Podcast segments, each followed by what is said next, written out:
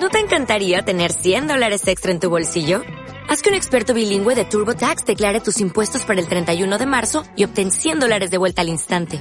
Porque no importa cuáles hayan sido tus logros del año pasado, TurboTax hace que cuenten. Obtén 100 dólares de vuelta y tus impuestos con 100% de precisión. Solo con Intuit TurboTax. Debes declarar para el 31 de marzo. Crédito solo aplicable al costo de la presentación federal con TurboTax Full Service. Oferta sujeta a cambios o cancelación en cualquier momento. Catelyn. El sonido de los tambores retumbaba, retumbaba y retumbaba, y las sienes de Catelyn latían a su ritmo. Las gaitas aullaban y las flautas gorjeaban en la galería de los músicos al fondo de la sala. Los violines chirriaban, los cuernos rugían y los fuelles vibraban con la briosa melodía, pero los tambores lo ahogaban todo. Los sonidos rebotaban en las vigas mientras los invitados comían, bebían y se gritaban para hacerse entender.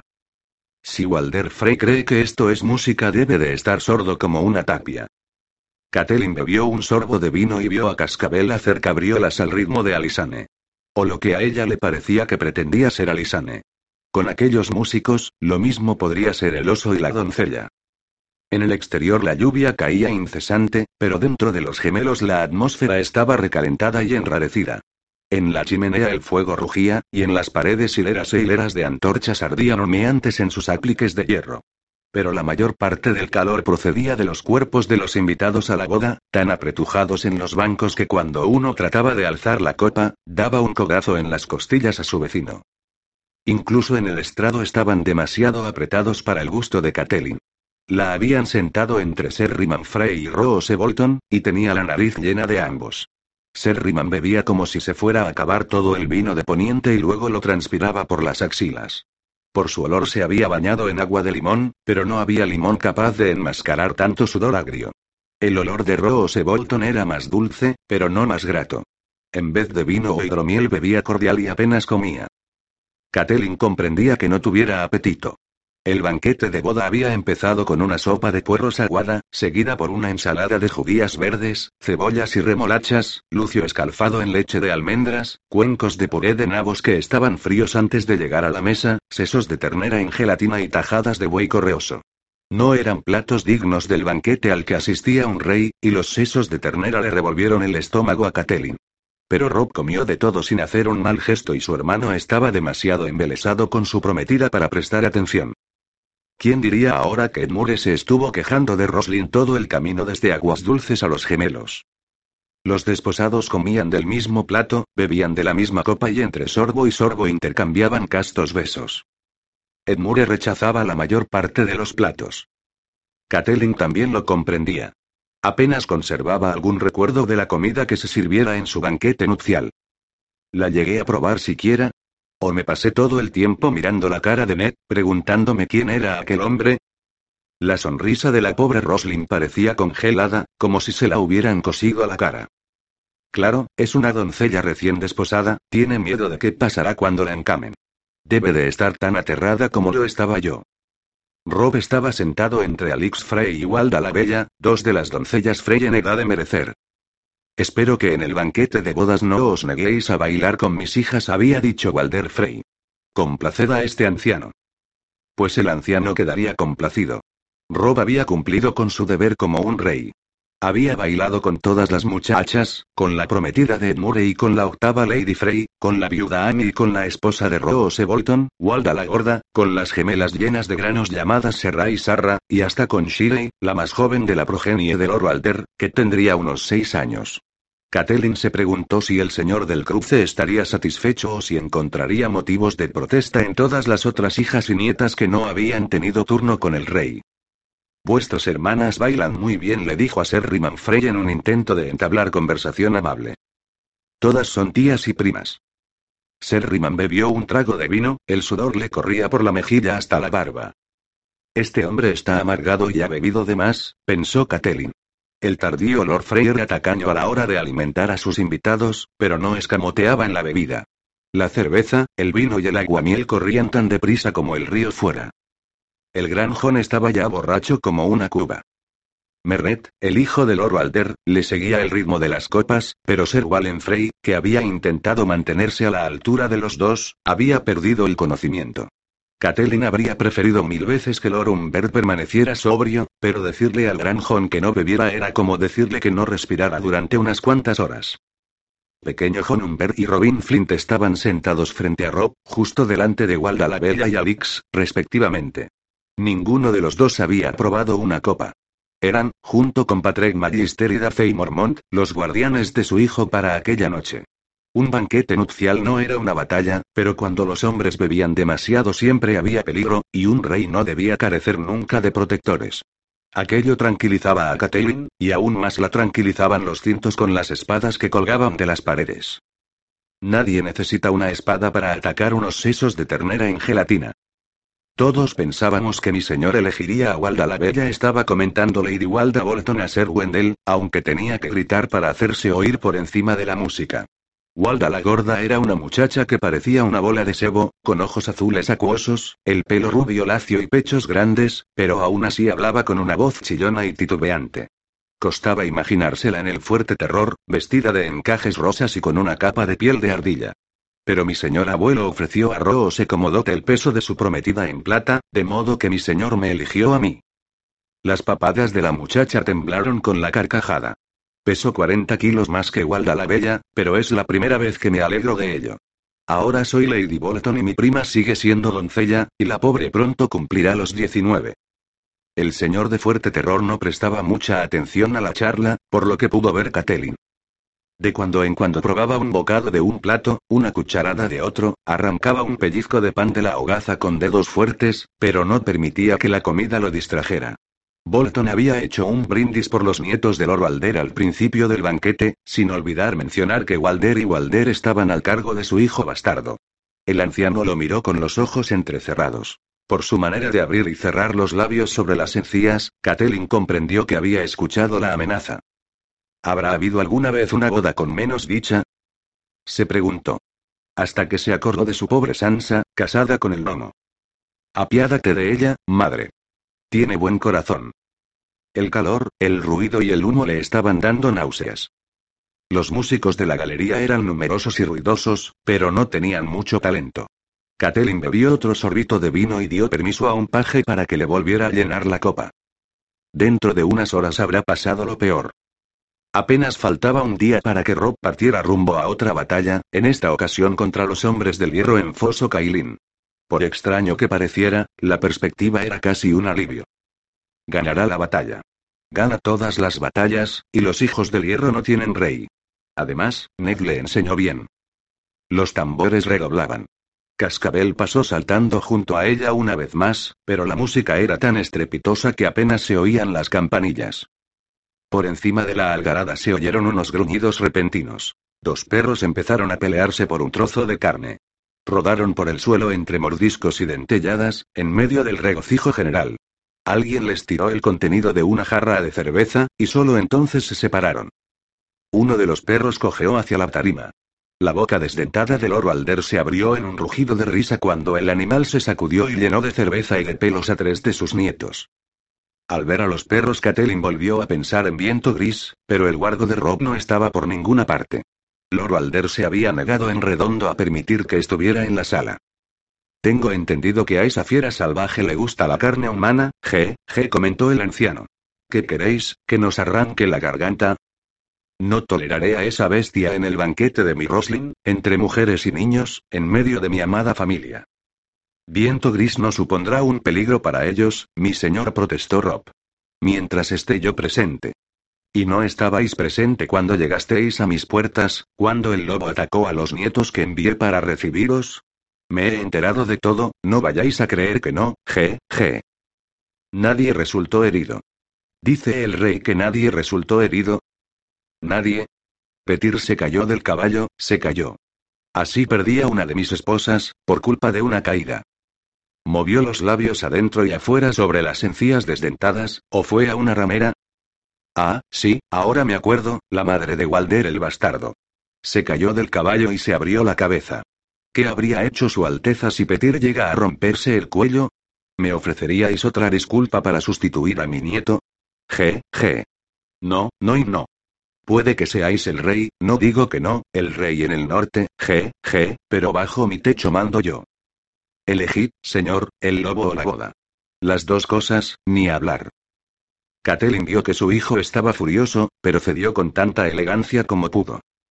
Si a Loro Alder le apetece servirme grajo guisado con gusanos, me lo comeré y repetiré, le había dicho.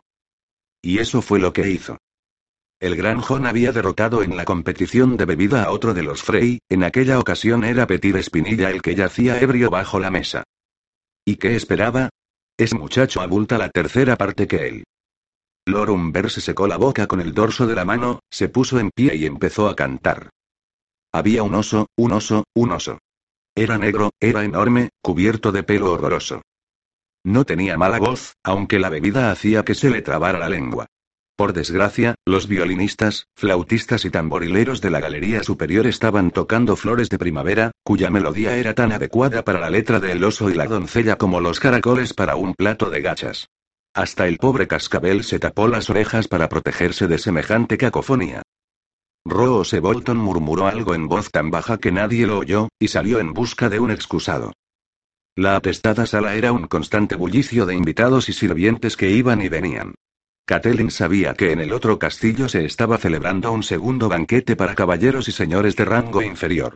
Loro Alder había exiliado a sus hijos ilegítimos y a los descendientes de estos a esa orilla del río, de modo que los norteños de Rob acabaron llamándolo el banquete de los bastardos. Sin duda algunos de los invitados se marchaban a hurtadillas para ver si los bastardos lo estaban pasando mejor que allí. Tal vez algunos incluso se fueran a los campamentos. Los Frey habían aportado carromatos con toneles de vino, cerveza y aguamiel para que los soldados pudieran brindar por el enlace entre aguas dulces y los gemelos. Rob se sentó en el lugar que Bolton había dejado libre. Unas pocas horas más y terminará esta farsa, madre dijo en voz baja mientras el gran John cantaba sobre la doncella que tenía miel en el cabello. Walder el negro ha sido dulce como un corderito para variar, y el tío Edmure parece muy satisfecho con su esposa. Se inclinó hacia adelante, Ser Riman. Decidme, señor. Ser Riman Frey parpadeó. Había pensado pedirle a Olivar que fuera mi escudero cuando marchemos hacia el norte, pero no lo he visto en el castillo, dijo Rob. ¿Estará en el otro banquete? ¿Olivar? Ser Riman sacudió la cabeza. No. Olivar. No. No está, en los castillos. Tenía una misión. Ya entiendo. El tono de Rob indicaba lo contrario. Al ver que Ser Riman no daba más explicaciones, el rey se volvió a poner en pie. ¿Quieres bailar, madre? No, gracias. Le dolía mucho la cabeza y bailar era lo que menos falta le hacía. Seguro que a cualquiera de las hijas del Loro Alder le encantará ser tu pareja. Seguro que sí. Esbozó una sonrisa resignada. Los músicos estaban tocando en aquel momento lanzas de hierro, mientras el gran John cantaba el muchacho lujurioso. Alguien debería presentarlos, así mejoraría la armonía. Catelyn se volvió a ser Riman. Tengo entendido que uno de vuestros sobrinos es Bardo. Alexander, el hijo de Simont. Alix es su hermana. Alzó la copa para señalar en dirección a la muchacha que bailaba con Robin Flint. ¿Cantará para nosotros Alexander esta noche? No. Ser Riman la miró con los ojos entrecerrados. Está fuera. Se secó el sudor de la frente y se puso en pie. Disculpad, mi señora. Disculpad. Catelyn se quedó mirando cómo se alejaba tambaleante hacia la puerta. Edmure besaba a Roslin y le apretaba la mano. Más allá, Ser Mark Piper y Ser Danwell Frey jugaban a algo relacionado con la bebida, Lothar el Cojo le contaba una anécdota divertida a Ser Osten, uno de los Frey más jóvenes hacía malabarismos con tres dagas ante un grupo de niñas risueñas y Cascabel se lamía el vino de los dedos sentado en el suelo. Los criados entraban con enormes bandejas de trozos de cordero rosados y jugosos, el plato más apetitoso que se había visto en toda la velada. Y Rob bailaba con Dace y Mormont. Cuando se ponía un vestido en vez de una cota de mallas, la hija mayor de Lady Maeje era bastante atractiva, alta, espigada, con una sonrisa tímida que le iluminaba el rostro alargado. Era una grata sorpresa que resultara igual de grácil en la pista de baile que en el patio de armas. Catelyn se preguntó si Lady Maeje habría llegado ya al cuello. Se había llevado consigo al resto de sus hijas, pero Dacey, como compañera de combate de Rob, había optado por quedarse con él. Tiene el mismo don de Ned, inspiró lealtad. Olivar Frey también había mostrado devoción hacia su hijo. Rob le había contado que Olivar había querido seguir con él incluso después de que se casara con Jane. El señor del cruce, sentado entre las dos torres negras de roble, dio unas palmadas con las manos llenas de manchas. El sonido fue tan débil que hasta a los que se encontraban en el estrado les costó oírlo, pero Ser Ames y Ser Osten lo vieron y empezaron a dar golpes con los vasos contra la mesa. Lotar el cojo los imitó y luego Mark Piper, Ser Danuel y Ser Raymond. Pronto la mitad de los invitados estuvieron dando golpes rítmicos, y al final la multitud de músicos de la galería captaron la indirecta. Las flautas, tambores y violines fueron quedando en silencio. Alteza dijo Lord Aldera Rob, el Septon ya ha soltado los rezos, se han pronunciado palabras y Lord Moore ha envuelto a mi pequeña en su capa de pescado, pero aún no son marido y mujer. La espada necesita una vaina, G, G, y una boda necesita una cama. ¿Qué opina mi señor? ¿Qué os parece que los encamemos? Una veintena o más de hijos y nietos de Walder Frey empezaron a golpear de nuevo las mesas con las copas. A encamarlos. Gritaban, a encamarlos. Vamos a encamarlos. Roslin se había puesto blanca. Catelyn se preguntó si sería la perspectiva de perder la virginidad lo que asustaba a la muchacha o el rito del encamamiento. Tenía tantos parientes que seguro que conocía la costumbre, pero la cosa cambiaba cuando una era la protagonista. La noche de bodas de Catelyn, Jory Cassell le había desgarrado la túnica en su precipitación por quitársela, y Desmond Grey, completamente borracho, se disculpaba por cada chiste atrevido justo antes de hacer el siguiente. Al verla desnuda, Lord Dustin le dijo a Ned que sus pechos bastaban para hacerle desear que no lo hubieran destetado nunca. Pobre hombre, pensó. Era de los que habían viajado con Ned hacia el sur para no volver jamás. Catelyn se preguntó cuántos de los hombres presentes aquella noche estarían muertos antes de acabar el año. Mucho me temo que demasiados. Rob alzó una mano. Si vos creéis que ha llegado el momento, desde luego, Lord Walder. Vamos a encamarlos. El anuncio fue recibido con un rugido de alegría. Arriba, en la galería, los músicos volvieron a coger las flautas, los cuernos y los violines, y empezaron a tocar. La reina se quitó la sandalia, el rey se quitó la corona. Cascabel saltaba sobre un pie y sobre el otro, y la corona tintineaba al compás. Me han dicho que los varones Tully no tienen polla, que tienen una trucha entre las piernas. Gritó Alix Frey con osadía, ¿qué hace falta para que se les levante, un gusano? Pues a mí me han dicho que las mujeres Frey tienen dos entradas en vez de una. Se apresuró a replicar Sir Mark Piper. Sí, pero las dos están cerradas con candado para la gente como vos. Fue la respuesta de Alix. Un coro de carcajadas recorrió la estancia hasta que Patrick Magister se subió a una mesa para proponer un brindis en honor del pescado de Edmure, que solo tenía un ojo. Y es una poderosa carpa. Proclamó. Va, seguro que es una sardinilla de agua dulce, gritó Walda la gorda Bolton al lado de Catelyn. A encamarlos. A encamarlos. Volvieron a gritar. Los invitados se arremolinaron en torno al estrado, los más borrachos los primeros, como siempre. Los hombres y los niños rodearon a Roslin y la levantaron por los aires mientras las doncellas y sus madres obligaban a Edmure a ponerse en pie y empezaban a tirarle de la ropa. Él se reía y les gritaba bromas procaces, aunque la música sonaba tan alta que Catelyn no oía lo que decía. En cambio sí oyó al gran John. Dejadme a la novia. Rugió al tiempo que empujaba a un lado a los demás hombres para echarse a Roslin a un hombro, pero mirad qué cosita. Si no tiene carnes. Catelyn sintió pena por la muchacha. La mayoría de las novias trataban de responder a las bromas, o al menos fingir que se estaban divirtiendo, pero Roslyn estaba rígida de terror, se aferraba al gran John como si tuviera miedo de que la dejara caer. Y además está llorando, vio Catelyn mientras Sir Mark Piper le quitaba a la novia uno de los zapatos. Espero que Edmure sea delicado con la pobre chiquilla. La música alegre y atrevida seguía sonando desde la galería. La reina ya se estaba quitando el manto y el rey, la túnica. Catelyn sabía que debería estar con el grupo de mujeres que rodeaban a su hermano, pero su presencia solo serviría para estropearles la diversión. Se sentía cualquier cosa menos pícara. Sin duda Edmure disculparía su ausencia, era mucho más divertido que lo desnudaran y lo llevaran a la cama una veintena de mujeres frey risueñas y atrevidas que una hermana amargada y con el luto en la cara. Mientras se llevaban de la sala en volandas al hombre y a la doncella, dejando a sus espaldas un rastro de prendas de ropa, Catelyn vio que Rob tampoco los acompañaba. Walder Frey era tan susceptible como para tomar aquello como un insulto hacia su hija. Debería ser de los que encaman a Roslin, pero me corresponde a mí decírselo. Se quedó tensa hasta que vio que otros se habían quedado también. Petir Espinilla y Sir Wallen Frey dormían de bruces sobre la mesa. Meret Frey se estaba sirviendo otra copa de vino, mientras que Cascabel vagaba por la estancia y robaba bocados de los platos de los que se habían marchado. Ser Wendell Manderly se enfrentaba con entusiasmo a una pierna de cordero y, por supuesto, Loro Alder estaba demasiado débil para levantarse sin ayuda. Pero querrá que Rob vaya, claro. Ya se imaginaba al anciano preguntando por qué su Alteza no quería ver desnuda a su hija. El sonido de los tambores retumbaba de nuevo, retumbaba y retumbaba. Dacey Mormont, que al parecer era la única mujer que quedaba en la estancia aparte de Catelyn, se acercó a Edwin Frey por detrás y le tocó un brazo al tiempo que le decía algo al oído.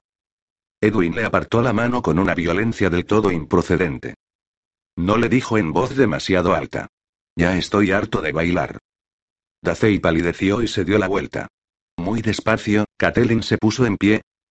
¿Qué está pasando aquí? La duda le pesaba en el alma, allí donde hasta hacía un instante solo había sentido cansancio. No es nada, trató de decirse, estás viendo duendes en el bosque, te has convertido en una vieja idiota enloquecida por la pena y el miedo. Pero algo se le debió de reflejar en el rostro, porque hasta ser Wendell Manderly lo notó, ¿pasa algo, señora? Le preguntó con la pierna de cordero en la mano. Catelyn no le respondió. Lo que hizo fue ir en pos de Edwin Frey. Los músicos de la galería habían dejado por fin al rey y a la reina como llegaron al mundo. Sin un instante de pausa, empezaron a tocar otra canción, una canción muy diferente.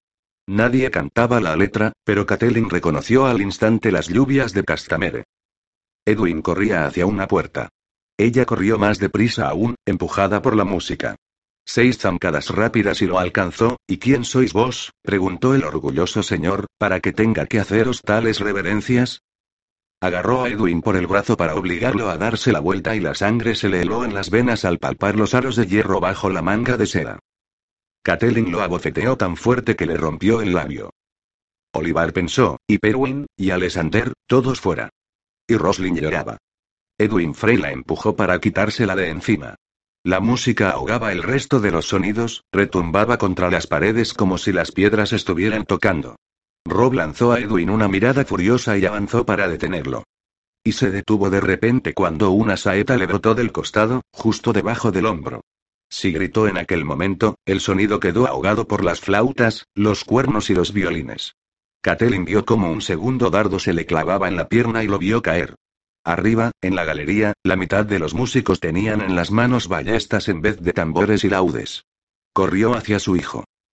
Rob gritó, Rob, Rob.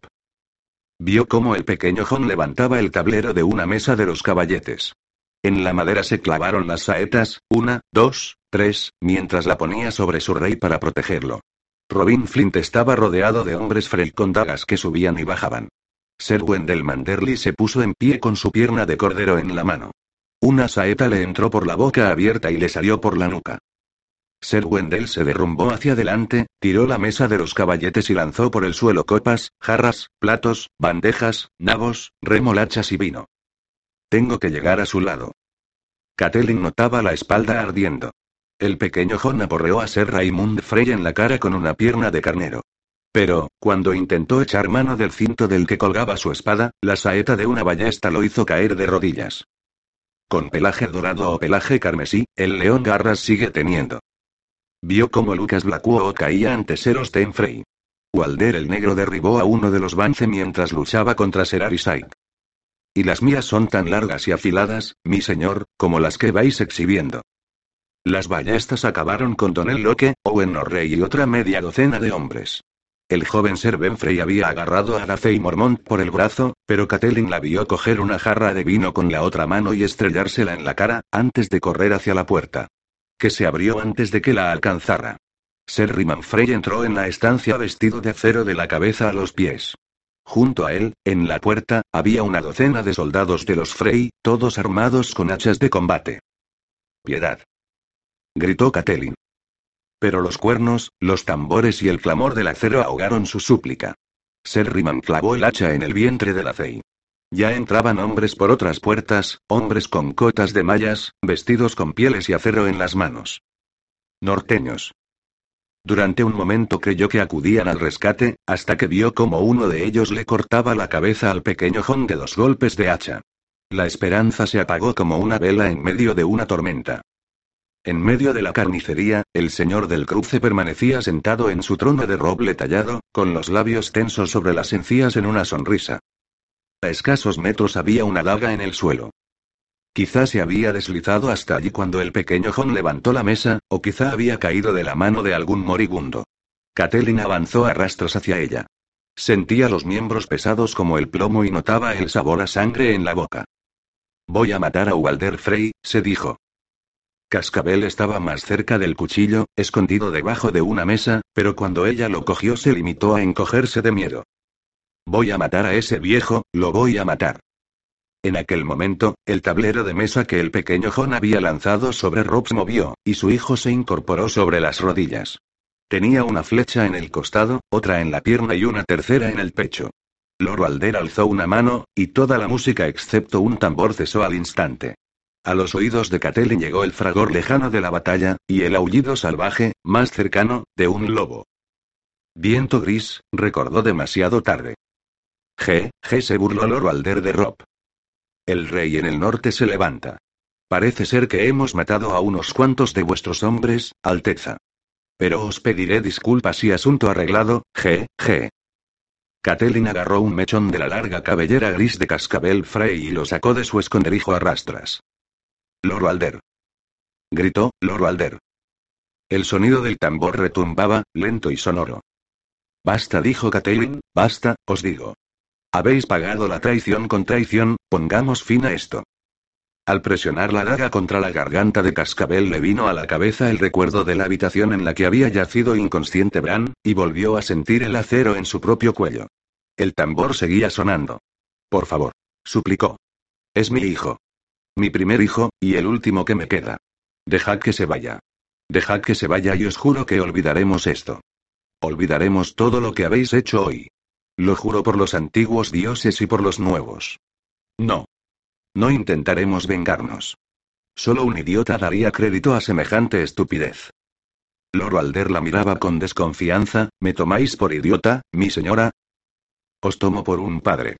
Quedaos conmigo como rehén y también con Edmure, si es que no lo habéis matado. Pero deja que Rob se vaya. No. La voz de Rob era un susurro débil. No, madre. Sí. Levántate, Rob. Levántate y vete, por favor, por favor. Sálvate. Si no lo haces por mí, hazlo por Heine. ¿Heine? Rob se agarró al borde del tablero y consiguió ponerse de pie. Madre. Dijo. Viento gris. Ve a buscarlo. Ahora mismo, Rob, sal de aquí. ¿Qué os hace pensar que se lo voy a permitir? Loro Alder soltó un bufido. Presionó más la daga contra la garganta de Cascabel. El retrasado la miró en una súplica muda. Un hedor repugnante asaltó la nariz de Catelyn, pero no le prestó más atención que al incesante batir lúgubre de aquel tambor. Ser Riman y Walder el negro trazaban círculos en torno a ella, pero a Catelyn no le importaba nada. Que hicieran con ella lo que quisieran. Que la encerraran, que la violaran, que la mataran, no le importaba. Había vivido demasiado, Ned la estaba esperando. Por quien temía era por Rob. Por mi honor de Tully le dijo a Lord Alder, por mi honor de Stark, cambiaré la vida de vuestro hijo por la de Rob. Hijo por hijo. La mano le temblaba tanto que estaba haciendo sonar las campanitas de cascabel. El sonido del tambor seguía retumbando. Los labios del anciano se movían sobre las encías desdentadas. La daga temblaba en la mano de Catelyn, resbaladiza de sudor. Hijo por hijo, G, G repitió Lord Alder. Pero ese es un nieto. Y nunca me ha servido de nada. Un hombre vestido con armadura oscura y capa color rosa claro se acercó a Rob. Jaime Lannister os envía recuerdos, dijo. Clavó la espada en el corazón de su hijo y la retorció. Rob había roto el juramento que prestara, pero Catelyn cumplió el suyo. Tiró con fuerza del pelo de Aegon y le cortó el cuello hasta que la hoja rechinó contra el hueso. La sangre cálida le corrió por los dedos. Las campanitas del retrasado tintineaban, tintineaban, tintineaban, y el sonido del tambor retumbaba, retumbaba, retumbaba. Por fin, alguien le quitó la daga de la mano. Las lágrimas le ardían como si fueran vinagre que le corriera por las mejillas. Diez cuervos salvajes le arañaban la cara con garras afiladas y le arrancaban tiras de carne, dejaban surcos profundos que se teñían de sangre. La notaba en los labios. Duele, duele mucho, pensó. Nuestros hijos, Ned, nuestros pequeños. Rickon, Bran, Arya, Sansa, Rob. Rob. Por favor, Ned, por favor, haz que pare, haz que pare de doler.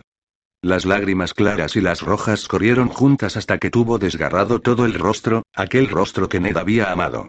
Catelyn Stark alzó las manos y vio cómo la sangre le corría por los largos dedos, por las muñecas, bajo las mangas del vestido. Eran lentos gusanos rojos que le rectaban por los brazos bajo la ropa. ¡Qué cosquillas! Aquello la hizo reír hasta que empezó a gritar. Se ha vuelto loca, dijo un hombre. Ha perdido la cabeza. Acabemos con esto, dijo alguien más. Una mano la agarró por el cabello como había hecho ella con Cascabel.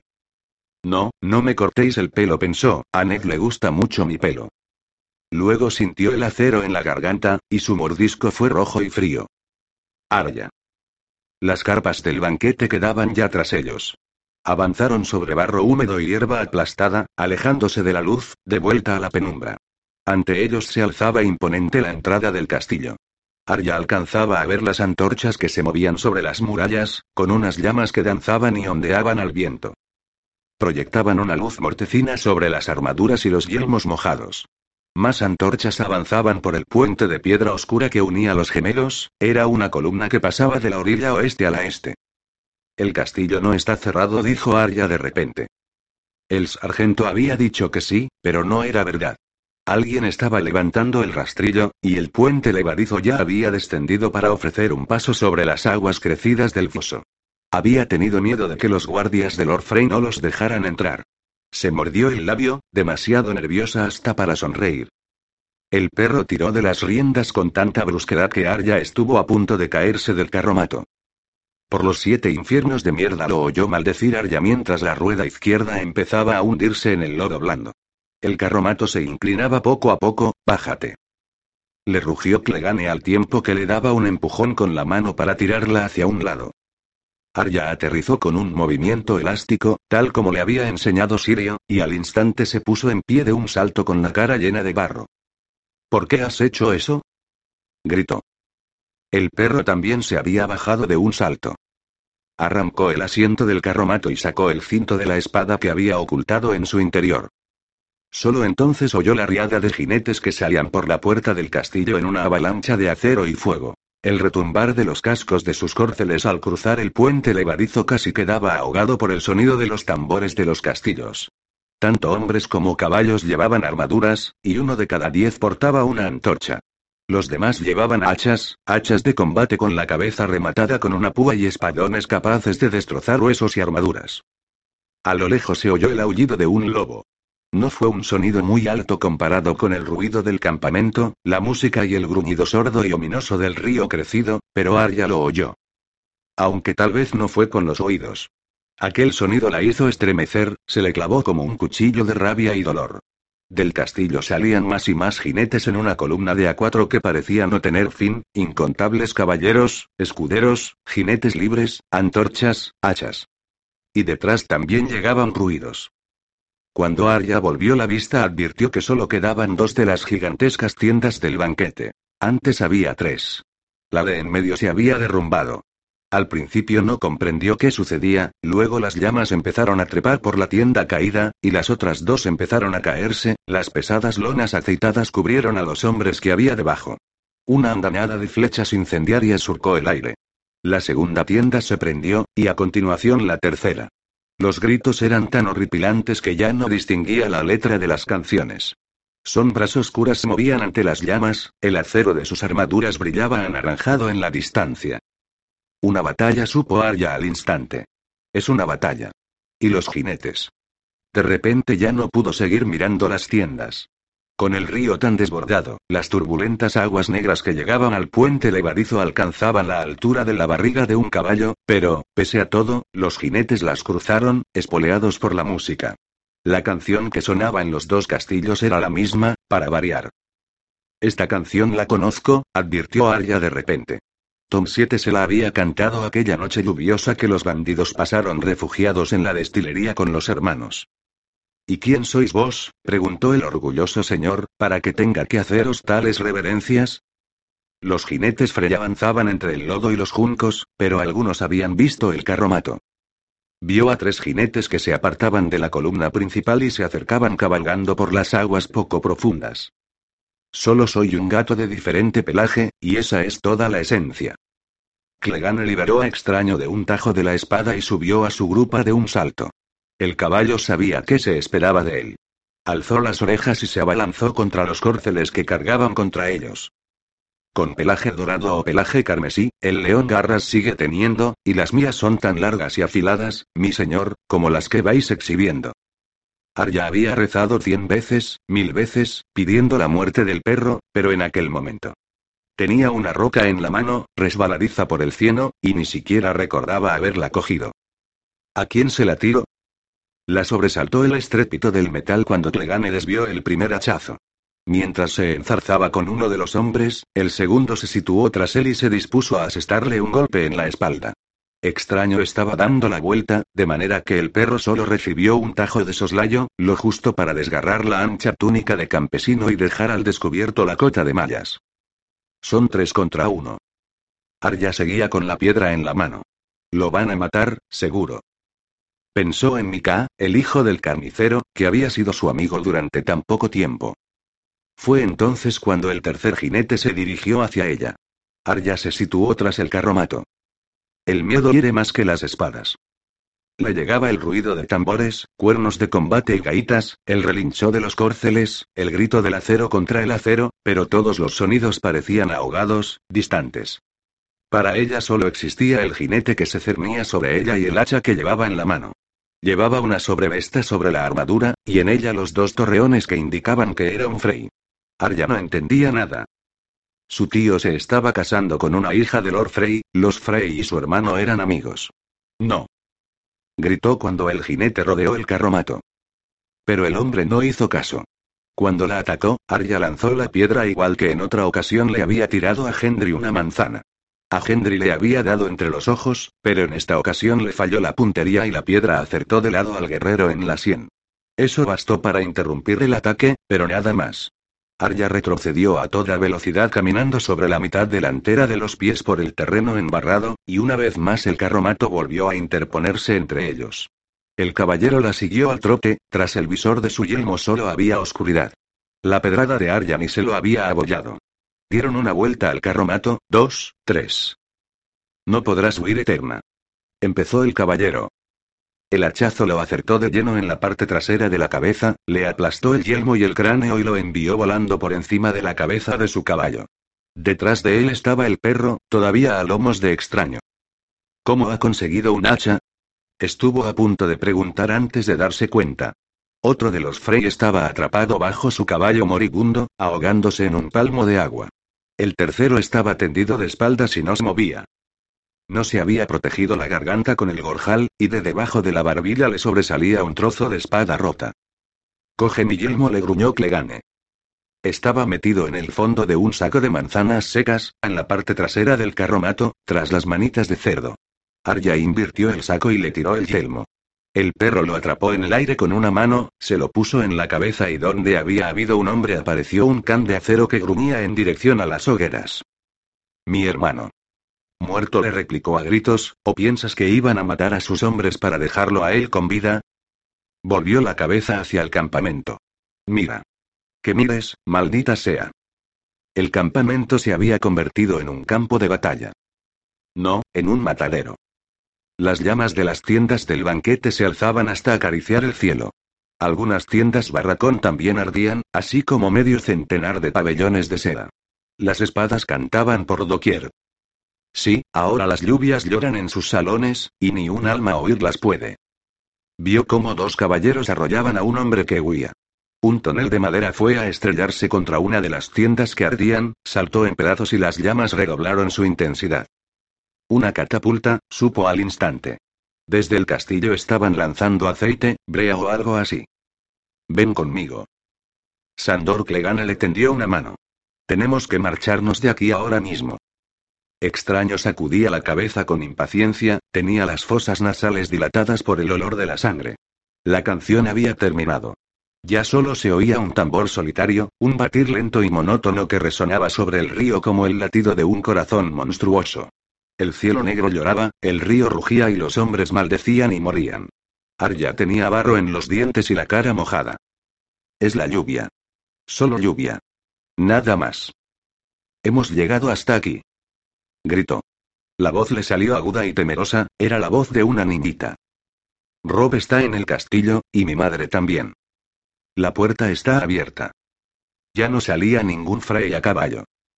He recorrido un camino tan largo. Tenemos que buscar a mi madre. Mocosa idiota. El fuego centelleaba contra las fauces de su casco y hacía brillar los dientes de acero. Si entras ahí no volverás a salir. Puede que Frey te deje besar el cadáver de tu madre. A lo mejor la podemos salvar. A lo mejor la puedes salvar tú. Yo todavía no me he cansado de la vida. Cabalgó hacia ella, la acorraló contra el carromato. Puedes quedarte o venir, loba. Puedes vivir o morir. Tú, Arya se dio media vuelta y salió corriendo hacia la puerta. El rastrillo empezaba a bajar, aunque muy despacio. Tengo que correr más. Pero el lodo la demoraba, y luego estaba el agua. Corre rápida como un lobo. El puente levadizo empezaba a izarse, el agua lo recorría deslizándose como una sábana y el barro caía en gruesos pegotes. Más deprisa. Oyó un chapoteo estrepitoso y volvió la vista. Extraño trotaba en pos de ella, levantando el agua a su paso. También vio el hacha, todavía manchada de sangre y de sesos. Y Arya corrió. Ya no corría por su hermano, ni siquiera por su madre, corría por ella. Corrió más deprisa que en toda su vida, con la cabeza gacha y los pies chapoteando en el río, corrió huyendo de él como debió de correr Meca. El hacha la alcanzó en la nuca. Tirión. Cenaron, como casi siempre, a solas. Los guisantes están demasiado hechos, se atrevió a decir su esposa en un momento dado. No importa, replicó él, así hacen juego con el cordero. No era más que una broma, pero Sansa creyó que se trataba de una crítica. Lo siento mucho, mi señor. ¿Por qué? El que debería sentirlo es el cocinero, no tú. Los guisantes no son responsabilidad tuya, Sansa. Siento. Siento que mi señor esposo esté descontento. El descontento que siento no tiene nada que ver con los guisantes. Los que me tienen descontento son Joffrey, mi hermana, mi señor padre y 300 dormienses de mierda. Había instalado al príncipe Oberyn y a sus señores en una torre albarrana de cara a la ciudad, tan lejos de los Tyrell como era posible sin echarlos de la fortaleza roja. La distancia resultó del todo insuficiente. Ya había habido una pelea en un tenderete de calderos del lecho de pulgas, que acabó con la muerte de un soldado de los Tyrell y con dos de Lord Gargalen con quemaduras graves, así como un duro enfrentamiento en el patio cuando la anciana madre de Mace Tyrell llamó a Ellaria Arena la puta de la serpiente. Cada vez que se cruzaba con Oberyn Martell, el príncipe le preguntaba cuándo se serviría la justicia. Los guisantes demasiado hechos eran el menor de los problemas de Tyrion, pero no veía motivos para transmitir aquella carga a su joven esposa. Sansa ya tenía suficiente con su tristeza. Los guisantes están bien, le dijo, cortante. Son verdes y redondos, ¿qué más se puede esperar de unos guisantes? Mira, voy a repetir para complacer a mi señora. Hizo una señal, y Podrid Paine le puso en el plato tantos guisantes que Tirión perdió de vista el trozo de carnero. Seré idiota. Se dijo. Ahora me los tendré que comer todos o lo volverá a sentir. La cena terminó en un silencio tenso, como tan a menudo sucedía. Después, mientras Pop retiraba las copas y los platos, Sansa pidió permiso a Tyrion para ir a visitar el bosque de dioses. Como quieras. Se había acostumbrado a las devociones nocturnas de su esposa. También rezaba en el set real, y a menudo encendía velas a la madre, a la doncella y a la vieja. A decir verdad, a Tyrion tanta piedad le parecía excesiva, pero si él estuviera en el lugar de Sansa también buscaría la ayuda de los dioses. He de confesar que no sé gran cosa sobre los antiguos dioses, dijo en un intento de ser agradable. Tal vez algún día me puedas enseñar. Y podría acompañarte. No replicó Sansa al momento. Eres muy amable, pero... No hay ceremonias, mi señor. No hay sacerdotes, ni canciones, ni velas. Solo árboles y plegaria silenciosa. Os aburriríais. Es cierto, tienes razón. Me conoce mejor de lo que creía. Aunque el crujido de las hojas sería un cambio agradable, en vez de los canturreos de cualquier septon sobre los siete aspectos de la gracia. Tyrion le hizo un gesto de despedida. No me entrometeré. Abrígate bien, mi señora, afuera hace mucho viento. Estuvo a punto de preguntarle qué pedía en sus oraciones, pero Sansa era tan obediente que podía decirle la verdad, y la verdad era lo que menos quería saber en aquel tema. Cuando su esposa salió volvió al trabajo de rastrear unos cuantos dragones de oro en el laberinto que eran los libros de cuentas de Melique. Petir Baelish no había sido partidario de dejar que el oro acumulara polvo, eso sin duda. Pero, cuanto más intentaba buscar sentido a su contabilidad, más le dolía la cabeza a Tyrion. Estaba muy bien eso de hablar de poner a criar a los dragones en vez de encerrarlos en cofres, pero algunas de las empresas comerciales olían peor que el pescado de la semana anterior. No habría dejado que Joffrey tirase a los hombres astados por la muralla si hubiera sabido cuánto dinero debían a la corona esos cabrones. Había enviado a Bron a buscar a sus herederos, pero mucho se temía que obtendría los mismos resultados si le sacaba las tripas a una dorada buscando oro. Cuando le llegó la llamada de su padre fue la primera vez en su vida que Tyrion se alegró de ver a Ser Boros Blount. Agradecido, cerró los libros de cuentas, apagó de un soplido la lámpara de aceite, se echó una capa sobre los hombros y anduvo, oscilando al ritmo que le imponían sus piernas deformes, por el castillo hacia la torre de la mano. Como le había dicho a Sansa hacía mucho viento y el aire olía a lluvia. Tal vez cuando terminara la reunión con Lord Tywin debería ir al bosque de dioses para llevarla a casa antes de que se empapara. Pero todo se le borró de la cabeza cuando entró en las habitaciones de la mano y se encontró a Cersei, a Ser Kevan y al gran maestre Picelle reunidos en torno a Lord y al rey. Joffrey casi daba saltos de alegría y Cersei lucía una sonrisita de orgullo, aunque Lord Tywin parecía tan sombrío como siempre. A veces creo que no podría sonreír ni aunque quisiera. ¿Qué ha pasado? preguntó Tyrion. Su padre le tendió un rollo de pergamino. Lo habían estirado, pero aún tendía a enroscarse. Roslin ha pescado una trucha bien gorda, decía el mensaje. Sus hermanos le dieron un par de pieles de lobo como regalo de bodas. Tyrion le dio la vuelta para examinar el sello roto. La cera era color gris plata, y le habían grabado los torreones gemelos de la casa Frey. ¿El señor del cruce tiene una vena poética? ¿O nos manda esto para confundirnos? Buzó. La trucha debe de ser Muretulli y las pieles. Está muerto. Joffrey parecía tan feliz y orgulloso como si hubiera despellejado a Rob Stark con sus propias manos. Primero Greyjoy y ahora Stark. Tyrion pensó en la niña que era su esposa, que en aquel mismo momento rezaba en el bosque de dioses. Orando a los dioses de su padre para que le den la victoria a su hermano y velen por su madre, seguro. Al parecer los antiguos dioses no prestaban más atención que los nuevos a las oraciones. Tal vez le serviría de consuelo. Este otoño los reyes caen como hojas, dijo. Parece que nuestra guerrita se está ganando sola. Las guerras no se ganan solas, Tyrion dijo Cersei con venenosa dulzura. Nuestro señor padre ha ganado esta guerra. No hay nada ganado mientras queden enemigos en pie, les advirtió Lord Tywin. Los señores de los ríos no son idiotas insistió la reina. Sin los norteños no tienen la menor esperanza de resistir contra las fuerzas unidas de Alto Jardín, Roca Casterly y Dorne. Seguro que elegirán someterse antes de que los derroten. La mayor parte, sí asintió Lord Tywin. Aguas Dulces se revelará, pero mientras Walder Frey tenga como reina Edmure Tully, el pez negro no representará una amenaza para nosotros. Jason Magister y Titos Blackwood lucharán aunque solo sea por honor, pero los Frey pueden mantener a los Magister inmovilizados en Baramar, y estoy seguro de que, con el incentivo oportuno, se puede convencer a Jonas Bracken para que cambie de bando y ataque a los Blackwood. Al final doblarán la rodilla, sí. Mi intención es imponer unas condiciones generosas. Todo castillo que se rinda será respetado excepto uno. ¿Arenal? Preguntó Tyrion, que conocía a su padre. El reino estará mejor sin la compañía audaz. He ordenado a Ser Gregor que pase a todo el castillo por la espada. Gregor que. Por lo visto, su señor padre tenía intención de extraer de la montaña hasta el último trocito de mineral antes de entregarlo a la justicia dormiense. Las cabezas de los compañeros audaces acabarían clavadas en picas, y Meñique entraría en Arenal sin siquiera haberse manchado sus hermosas ropas con una gota de sangre. Se preguntó si Petir Baelish habría llegado ya al valle. Si los dioses son bondadosos, se habrá tropezado con alguna tormenta en el mar y habrá naufragado. Pero cuando habían sido bondadosos los dioses, habría que pasarlos por la espada a todos, declaró Joffrey de repente. A los Magister, a los Blackwood, a los Bracken. A todos. Son unos traidores. Quiero verlos muertos, abuelo. Nada de condiciones generosas. Se volvió hacia el gran maestre Picelle.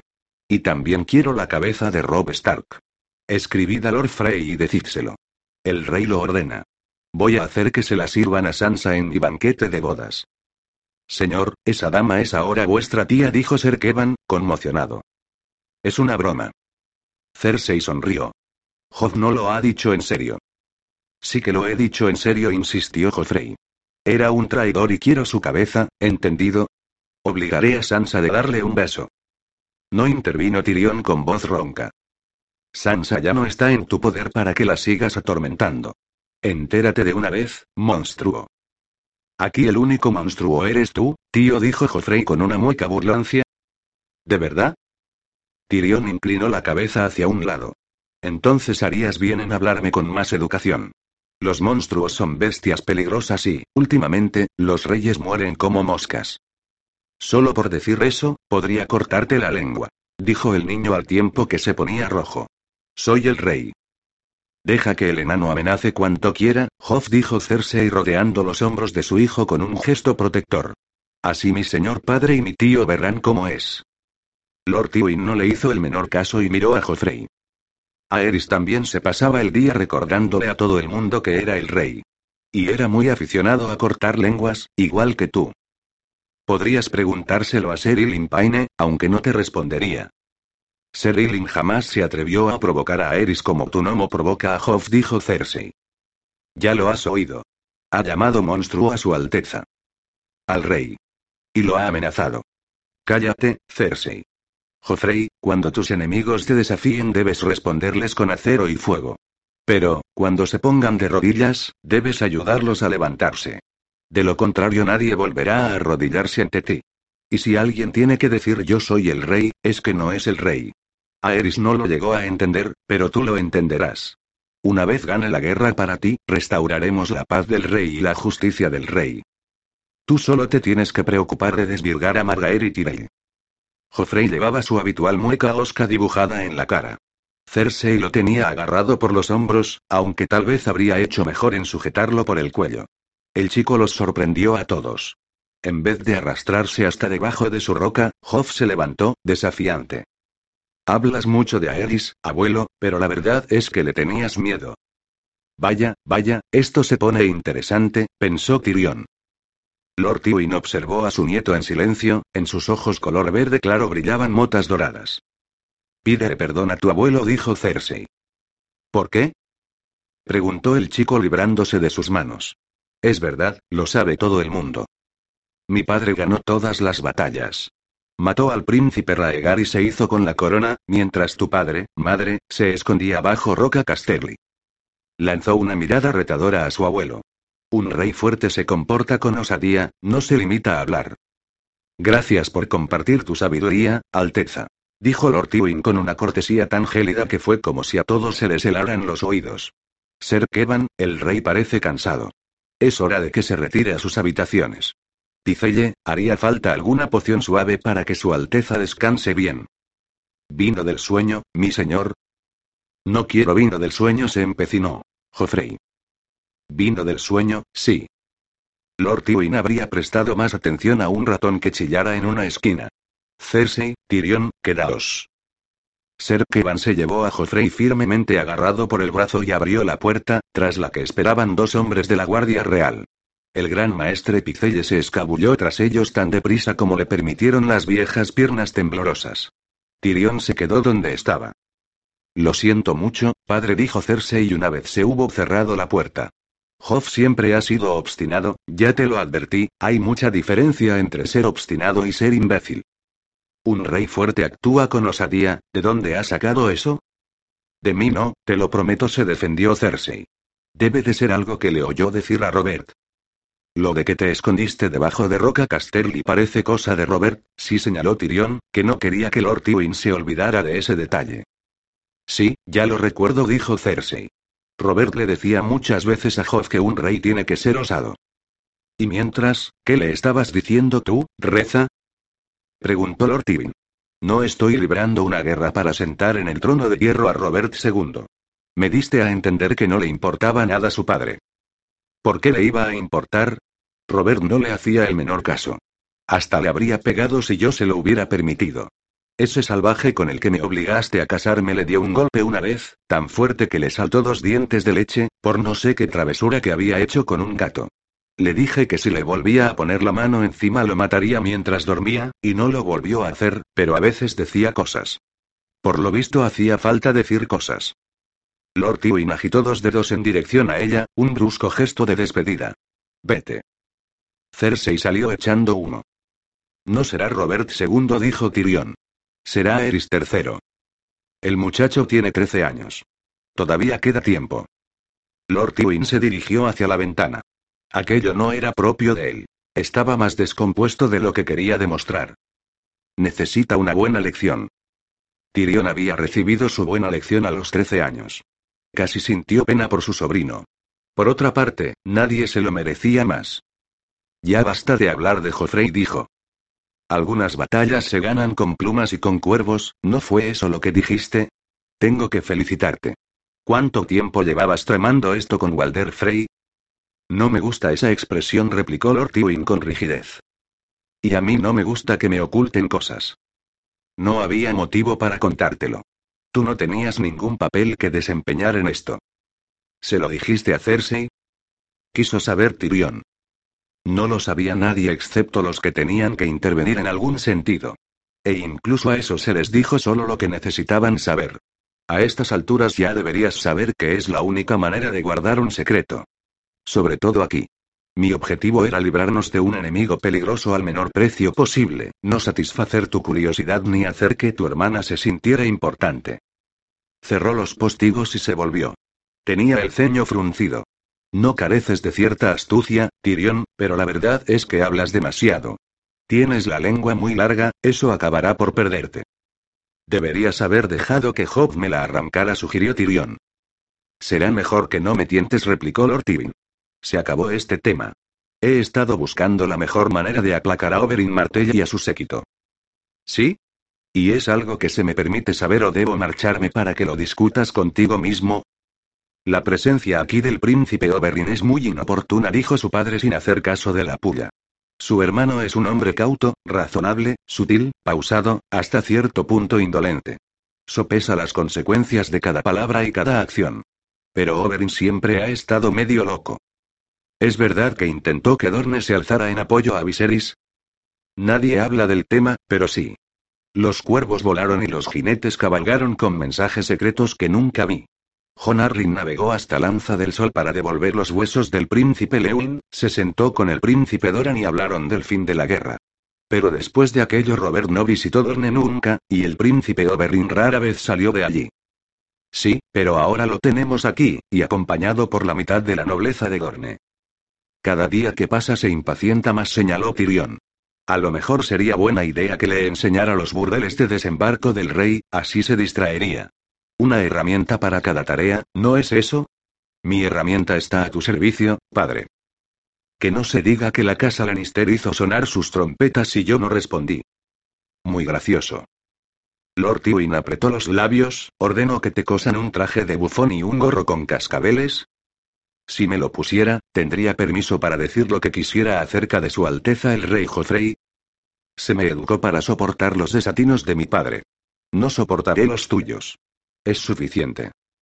Lord Tywin volvió a sentarse. Muy bien, ya que me lo pides con tanta amabilidad. Pero mucho me temo que la víbora roja no va a ser nada amable. Y no se conformará con la cabeza de Ser Gregor. Razón de más para no dársela. Para no. Tyrion se quedó boquiabierto. Pensaba que estábamos de acuerdo en que los bosques estaban llenos de bestias. Bestias inferiores. Lord Tywin entrelazó los dedos bajo la barbilla. Ser Gregor nos ha servido bien. No hay otro caballero en el reino que inspire tanto terror en nuestros enemigos. Oberyn sabe que Ser Gregor fue el que. No sabe nada. Solo ha oído cuentos. cotilleos de establo y calumnias del servicio. No tiene ni la menor prueba, y desde luego Ser Gregor no va a confesar nada. Tengo intención de mantenerlo bien alejado mientras los dormienses estén en desembarco del rey. ¿Y cuando Oberyn exija la justicia que ha venido a buscar? Le diré que el que mató a Elia y a sus hijos fue Ser Amor y Lorch, respondió Lord Tywin con calma. Si te pregunta, tú dirás lo mismo. Ser Amor y Lorch está muerto, señaló Tyrion. Exacto. Tras la caída de Arrenal, Bargoat hizo que un oso despedazara a Ser Amori. Es un detalle suficientemente macabro como para aplacar hasta a Oberyn Martell. Puede que a ti eso te parezca justicia. Es justicia. Por si lo quieres saber, fue Ser Amori el que me trajo el cadáver de la niña. La había encontrado escondida bajo la cama de su padre, como si creyera que Raegar aún podía protegerla. La princesa Elia y el bebé estaban en el cuarto de los niños, un piso más abajo. Bueno, es una historia, y Ser Amor y no está en condiciones de negarla. ¿Qué le dirás a Oberyn cuando te pregunte quién le dio las órdenes a Lorch? Ser Amor y actuó por iniciativa propia con la esperanza de ganarse el favor del nuevo rey. El odio que sentía Robert hacia Raegar no era ningún secreto. Puede que de resultado tuvo que reconocer Tyrion, pero a la serpiente no le va a hacer gracia. Lejos de mí cuestionar tu astucia, padre, pero yo que tú pondría un poco de sangre en las manos de Robert Baratheon. Ese traje de bufón te quedaría mejor de lo que pensaba. Lord Tywin lo miraba como si hubiera perdido la cordura. Fuimos los últimos en unirnos a la causa de Robert. Teníamos que demostrar nuestra lealtad. Cuando puse aquellos cadáveres ante el trono, a nadie le cupo la menor duda de que habíamos renegado de la casa Targaryen para siempre. Y el alivio de Robert fue palpable. Por idiota que fuera, esta él sabía que los hijos de Raegar tenían que morir si quería asegurarse el trono para siempre.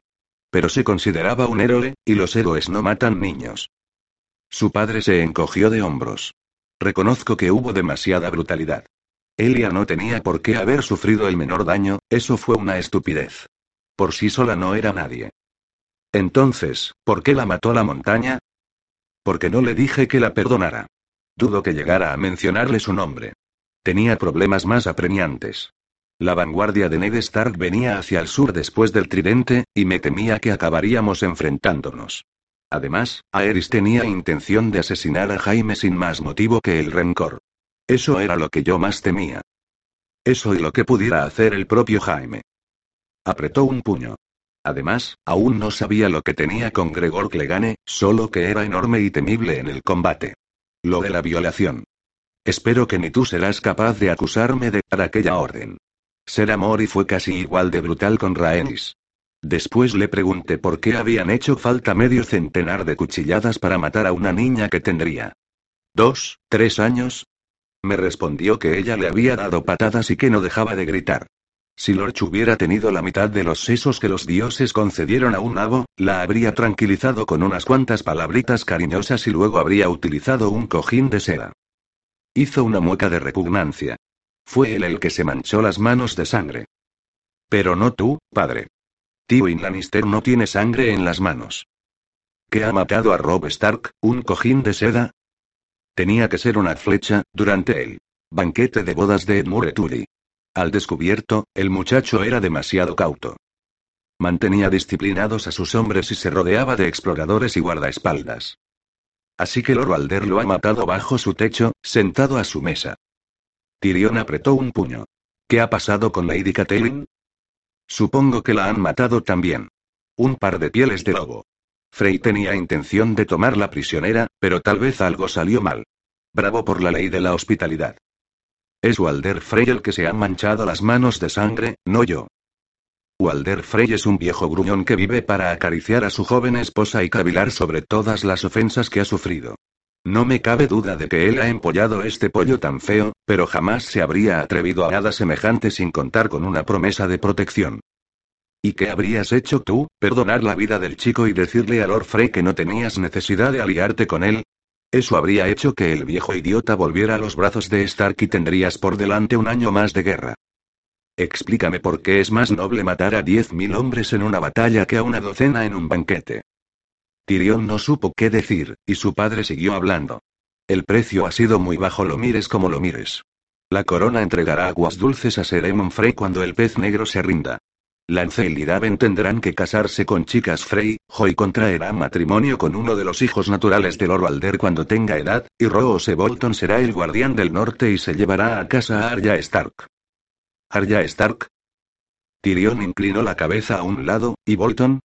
Ya me habría imaginado que Frey no tendría agallas para actuar por sí mismo. Pero Arya. Bar y Siser Hafelin la han estado buscando más de medio año.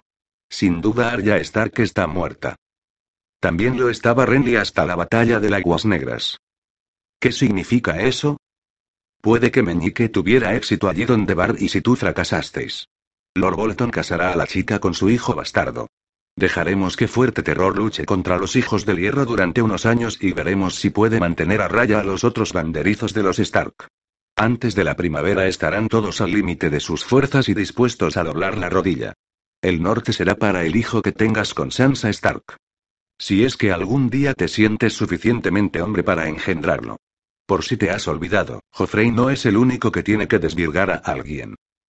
No me había olvidado, aunque esperaba que tú sí, ¿cuándo crees que estará Sansa más fértil? Preguntó Tyrion a su padre con un tono que destilaba ácido, antes o después de que le cuente cómo hemos asesinado a su hermano y a su madre. ¿No te encantaría tener 100 dólares extra en tu bolsillo?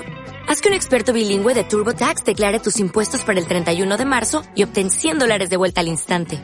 Porque no importa cuáles hayan sido tus logros del año pasado, TurboTax hace que cuenten. Obtén 100 dólares de vuelta y tus impuestos con 100% de precisión. Solo con Intuit TurboTax. Debes declarar para el 31 de marzo. Crédito solo aplicable al costo de la presentación federal con TurboTax Full Service. Oferta sujeta a cambios o cancelación en cualquier momento.